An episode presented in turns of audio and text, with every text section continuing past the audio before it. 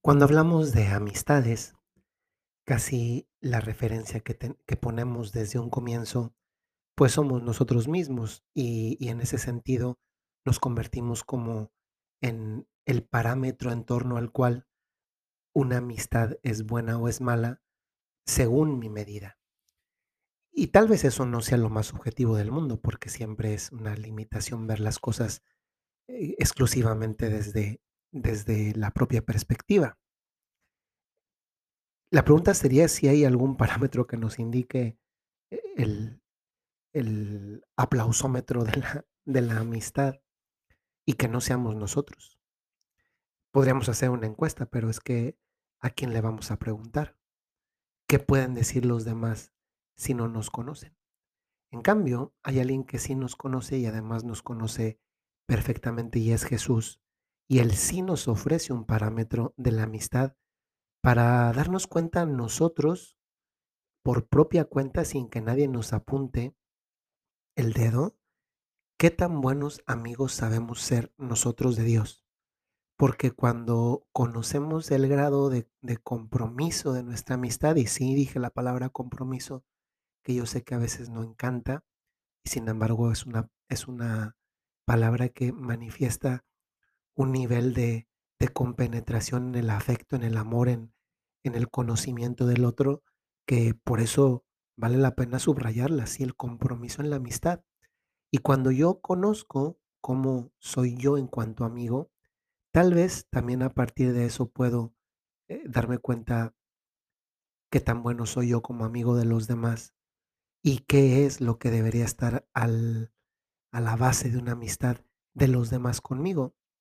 Y ese parámetro que pone Jesús, eh, yo lo, veo clarísimo en dos ejemplos. Uno que es Pedro y otro que es Judas. Si alguien en algún momento ha leído la, la Sagrada Escritura, el Nuevo Testamento, se encuentra que hay un montón de momentos en los que Pedro, el amigo de Jesús, como se dice, mete el pie. Y hay ocasiones en las que, dado que Pedro es alguien muy, muy primario, dice lo primero que se le viene a la cabeza es reacciona con mucha precipitación.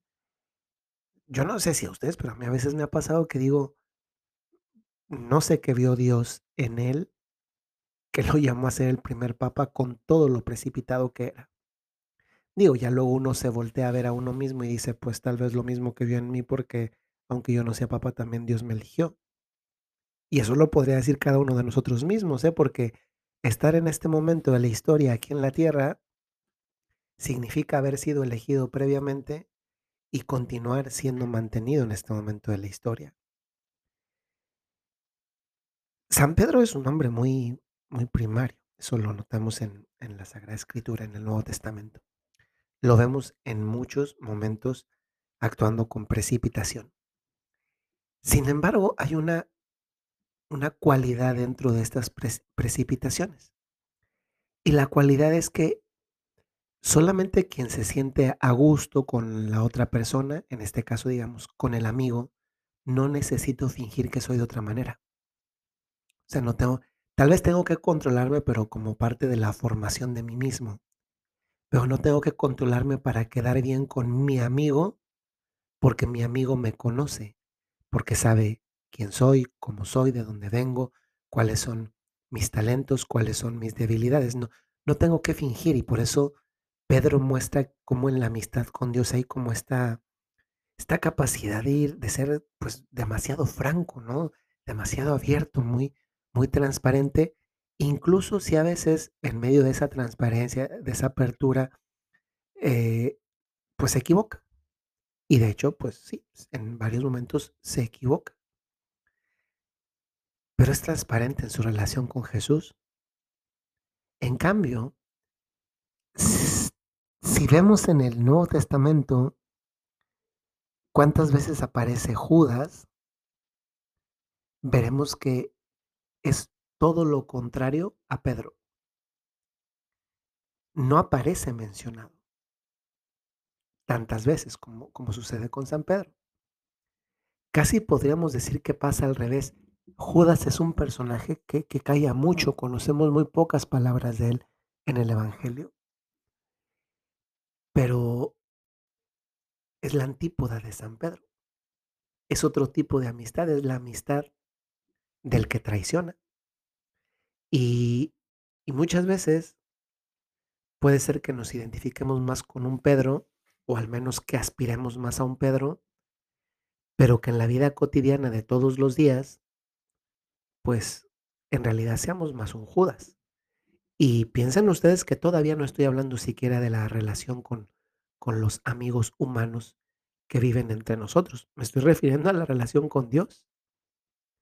Y esto me hace pensar en cómo Judas posiblemente se cayó muchas cosas que Pedro no se cayó, pero, pero Judas no se, las, no se las cayó por virtud, se las cayó por vanidad, porque, porque quería aparentar algo que no era, incluso frente a Jesús, como si siendo Dios él no conociera todo lo que había detrás. Y eso me hace pensar en nosotros.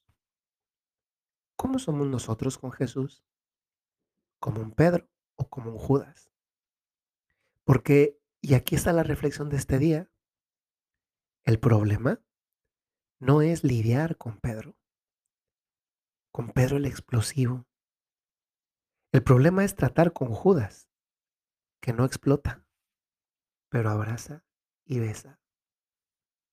Incluso cuando ya lo había entregado, lleva a las personas hasta donde está Jesús, a los guardias del templo, y ya que está ahí le saluda con palabras cariñosas, maestro. Y después tiene un gesto de cariño, le besa. Pedro puede ser que no se distinga efectivamente por haber sido la persona más mesurada en sus gestos, en sus palabras, en sus acciones. Negó a Jesús, pero fue transparente y es más, como amigo supo reconocer la falta y también pedir perdón. Y fíjense cómo incluso después de que pidió perdón, volvió a meter la pata, como se dice popularmente.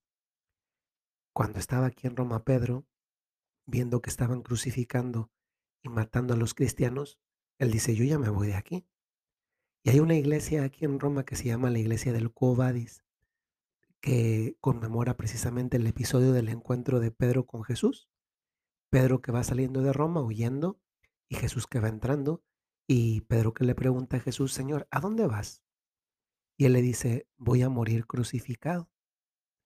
Y Pedro entiende que la indirecta va para él porque justamente lo que él estaba rehuyendo era morir martirizado.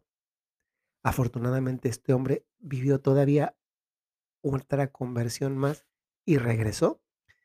Eh, a veces nosotros ojalá que fuéramos de esos amigos que caemos, pero nos convertimos, nos levantamos, caemos otra vez y otra vez nos volvemos a levantar pidiéndole perdón a Dios, sabiendo que Él perdona mucho más que lo que nosotros podemos imaginar.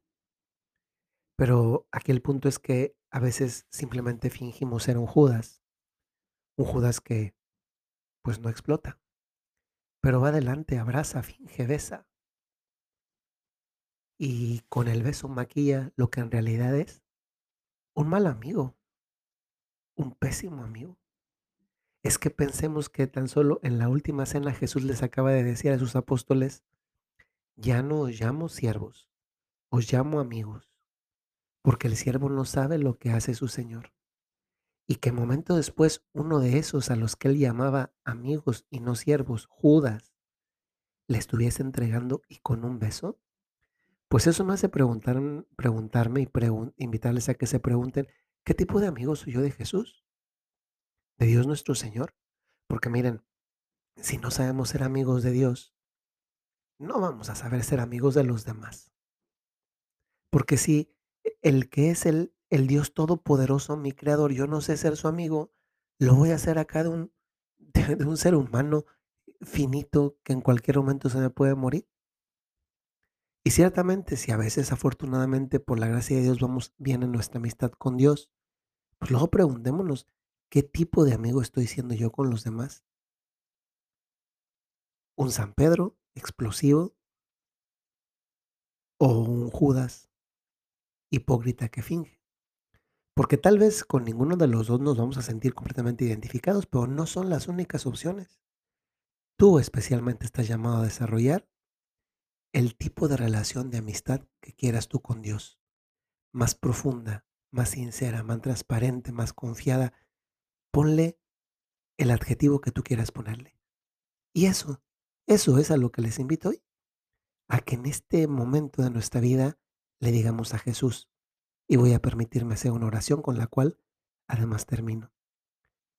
Querido Jesús, gracias por también llamarme a mí amigo y por querer serlo, aunque yo no me merezca tu amistad.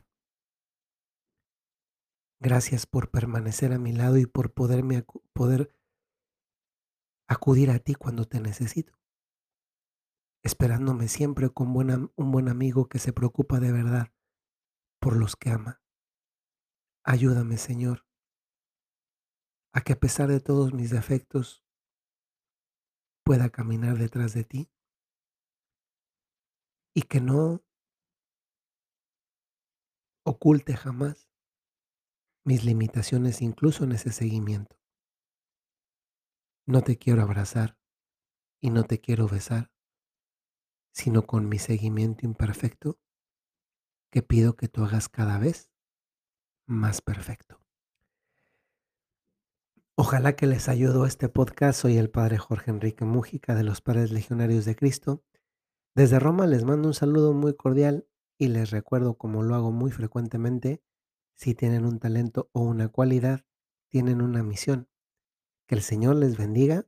Siempre muy agradecido que me permitan entrar a sus vidas, a sus corazones, pero también sabiendo que en definitiva no me lo permiten a mí, se lo permiten a Jesús, al Espíritu Santo, y a Él encomendamos todos los frutos buenos, todos, que también nosotros necesitamos en nuestra vida personal. Hasta luego.